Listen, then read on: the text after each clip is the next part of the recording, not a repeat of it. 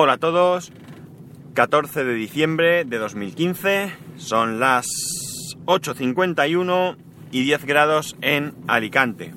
Y una humedad y un frío que no veas. Tengo las manos heladísimas. Bueno, hoy eh, os voy a hablar porque he leído un artículo, creo que era en Apple Esfera, no estoy muy seguro, que hablaba de, las meteduras de pata de, o de los errores que eh, Apple ha cometido eh, últimamente y que se ha puesto el grito en el cielo por parte de muchísima, muchísima gente. Como son el tema de la batería, o sea, perdón, de la funda con batería o, eh, o por ejemplo, el, la manera de cargarse del, Apple Pencil y cosas así. Y lo que hace es un análisis porque eh, muchas voces se alzan diciendo que desde que Steve Jobs no está, pues Apple está eh, cuesta para abajo y sin frenos. Y lo que hace en el artículo es una, una mirada hacia atrás para eh, repasar algunas de, las, de los errores que Apple ha cometido a lo largo de, de su historia. Es curioso porque parece que no nos vamos acordando de que Apple, a fin de cuentas, no es más que una empresa. Cierto es que hoy por hoy es una empresa de muchísimo éxito, pero que no es más que una empresa dirigida por personas, no tiene más. Por tanto, pues es normal que mmm, tenga éxitos y tenga mmm, fracasos, igual que cualquier otra que cualquier otra compañía. Bien, entre esos errores que o esos meteduras de pata que, que comentan en el artículo, pues se incluye el ratón del primer, del primer iMac, aquel redondito horroroso y tan incómodo que tuvieron que sacar un accesorio para ayudar a, manejarlo. Por ejemplo, también habla de del MacBook primero, el de plástico blanco, que se agrietaba, ¿eh? o de, de, otros equipos que también pues llegaba el plástico a agrietarse, o fallos garrafales como el Lisa, el Apple Lisa, un ordenador que si bien pues estaba bastante avanzado para su tiempo, tenía hasta multitarea, eh, salió en el año 83, pues fue un rotundo fracaso mm, principalmente por su precio. Su precio era de casi 10.000 dólares en el año 83. Y he estado echando un vistazo al tema este porque mmm, el, el, Lisa, el, el Apple Lisa, en, aquellos años era el ordenador de mis sueños. Yo lo veía con, con deseo incontrolado, pero sabía que era algo que jamás tendría, precisamente por su precio. En aquel entonces yo recuerdo, lo tengo grabado en la memoria, que había leído que el ordenador, eh, ese, ese, equipo aquí en España, podía llegar a costar 2 millones de pesetas, es decir, 12.000 euros. 12.000 euros, teniendo en cuenta que en Estados Unidos su precio era de casi 10.000 dólares, era 9.995, pues más o menos es el mismo precio, porque pues habría que ver cómo estaba devaluada la peseta entonces y demás, cosas que, que desde luego no me he puesto a mirar. Pero sí que he estado haciendo un poco de mm, indagación sobre cómo estaban los salarios por aquel entonces. El salario eh, de una persona, el salario medio en España, eh, en 1983, estaba sobre el millón cuatrocientas mil pesetas. Es decir, estamos hablando de unos ocho mil y pico euros al año brutos. ¿eh? Brutos, ahí hay que descontar impuestos. El salario mínimo interprofesional, que hoy en día en España es bajo, creo que si no ha cambiado porque mi referencia, no lo he mirado ahora, eh, aunque tenía una tabla con la progresión a lo largo de los años, pero no se me ha ocurrido mirar exactamente cómo está ahora, pero mmm, la última referencia que yo tengo es que estaba el salario mínimo interprofesional, estaba en 642 euros y entonces estaba en 193 euros. Es decir, que si os fijáis, estamos hablando de que Lisa era un equipo con un precio brutal, un precio inalcanzable para la mayoría de las familias, por lo menos en este, en este país. Y desde luego no debía ser un precio muy coherente cuando ni siquiera en Estados Unidos fue un equipo que se vendió de manera eh, pues, mmm, grande, vamos. El caso es que, eh, como vemos, Apple ha cometido errores a lo largo de su historia. Y no tengáis ninguna duda de que Apple va a seguir cometiendo errores. Desde luego con lo que yo no estoy de acuerdo es con que Apple está en declive. Para nada estoy de acuerdo con eso porque cada vez que sacan sus cifras, una de dos, o mienten descaradamente o como veis, cada vez venden más. Sí es cierto que hay productos que a lo mejor tienen una recesión, como por ejemplo los iPad, que en la última conferencia de resultados pues habían bajado las ventas un 10%. Pero si nos fijamos en el resto de productos, vemos que van hacia arriba. Y cada vez más. Incluso en equipos de... en ordenadores, eh, pues poco a poco, sí que es cierto que no son ordenadores de... que estén eh, a la venta, o sea, que sean para todo el mundo, pero eh, los PCs son y seguirán siendo durante como poco muchísimo tiempo, seguirán siendo los reyes, pero eh, ellos van subiendo sus ventas.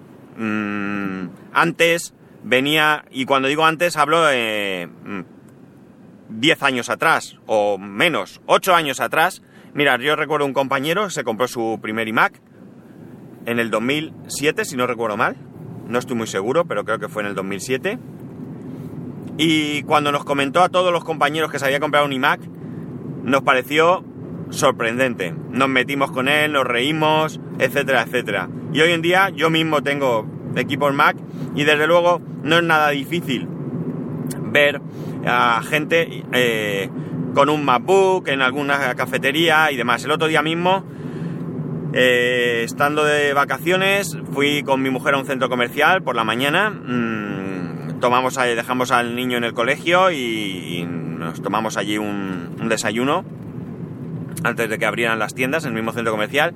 Y en una mesa cercana había tres personas, una mujer y dos hombres, y estaban, madre mía, estaban con un MacBook, con un MacBook Pro, eh, pues no sé qué estarían haciendo, tampoco ni lo veía ni me interesaba, pero veis lo sencillo que es encontrar a gente con, equipos eh, de Apple en cafeterías y, por ahí.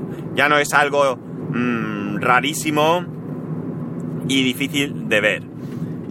Eh, por tanto, como digo, no creo que lo estén haciendo tan, tan mal. Otra cosa que leía era que, no sé por qué, me gustaría saber por qué no dan cifras de las ventas del Apple Watch. Eh, había un artículo que, leía que decía que podían haber vendido 27 millones de Apple Watch.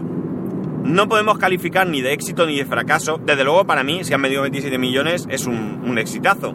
Pero claro, habría que ver las previsiones de ellos. Si sus previsiones sean vender 20 y han vendido 27, pues evidentemente es un exitazo. Pero sus previsiones eran vender 50 millones y han vendido 27, pues el fracaso es más que rotundo. Yo creo que esto está clarísimo pero no lo sabemos. Y de hecho, salvo que al se escape de Cupertino alguien filtrándolo, nunca sabremos las cifras, si es que en algún momento de la historia las dan, que lo, me imagino que lo harán, pues nunca sabremos si esas cifras son eh, un éxito o un fracaso dentro de sus previsiones. ¿Apple ha cometido errores? Sí. Pero a lo mejor algunos de estos errores pues tampoco le han pasado una factura tan grande. Realmente, daos cuenta, la, el problema, fijaos, el problema de la batería con funda que veo yo es que realmente lo hace innecesario. En el artículo ponía que el precio tampoco está tan lejano de otras fundas. Lo desconozco. Yo no tengo ninguna previsión de hacerme con una funda con batería para mi teléfono. Pese a que no me vendría del todo mal. Pero eh, Aparte del diseño, pues evidentemente justifica el diseño por lo que ya os comenté, por el tema de patentes y eh, eh, alaba por el hecho de que, por ejemplo, no tenga un interruptor la batería, lo que hace que nada más conectar esa batería al teléfono, el teléfono lo primero que haga sea chupar de esa batería para después empezar a consumir la batería interna. Lo cual va en contraposición de lo que solemos hacer, incluido yo mismo cuando tuve mi funda batería para el iPhone 4, que es llevar el teléfono con su batería y cuando se te acaba, o cuando se te está acabando, darle al botón para encender esa batería externa, lo que hace que consumas ciclos de carga de la batería. Yo esto ni lo había pensado, vamos. Pero bien es cierto que, eh, que puede ser otro de los motivos. Pero bueno, yo creo que, que Apple comete errores y creo que va a seguir cometiendo errores porque de hecho eh, yo creo que lo, que lo que Apple ha hecho o está haciendo desde que Steve eh, Jobs falleció es no poner todos los huevos en la misma cesta y que haya diferentes responsables para diferentes áreas con criterio propio. En el mismo artículo lo comenta así, es evidente que, Tim Cook es el CEO de Apple, pero parece que las parcelas se van dividiendo de manera que eh, no todo dependa de la misma persona. Esto no es mala idea, siempre y cuando tengan claro que al final todos deben de depender de una misma estrategia, porque si no, mal asunto, mal asunto sería. Yo creo que, por ejemplo, Samsung es una empresa que lo hace así. Es decir, Samsung tiene diferentes divisiones y cada división funciona de manera autónoma y de hecho hay divisiones que están enfrentadísimas a Apple y hay divisiones que tienen contratos muy jugosos con Apple. Por ejemplo, en el tema de móviles, ya sabemos que hay ahí una gran eh, tensión con demandas por patentes y demás. De hecho, el otro día leí que habían llegado a un acuerdo y que eh, Samsung iba a pagar 500 millones de dólares o algo más a Apple por infracción de patentes. Pero en cambio, eh, Samsung fabrica los procesadores de los, de los iPhone. Y parece ser que también va a fabricar, no sé si pantallas o algo así, había leído para un futuro.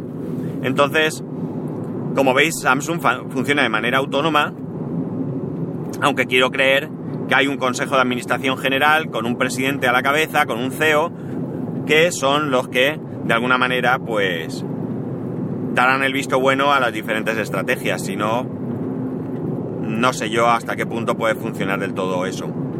En fin, no sabemos. Pues nada, que sé, yo pienso que Apple mete la pata, sí que lo hace, ha metido la pata, a lo largo de la historia. Va a seguir metiendo la pata, porque miedo daría si no lo hiciera.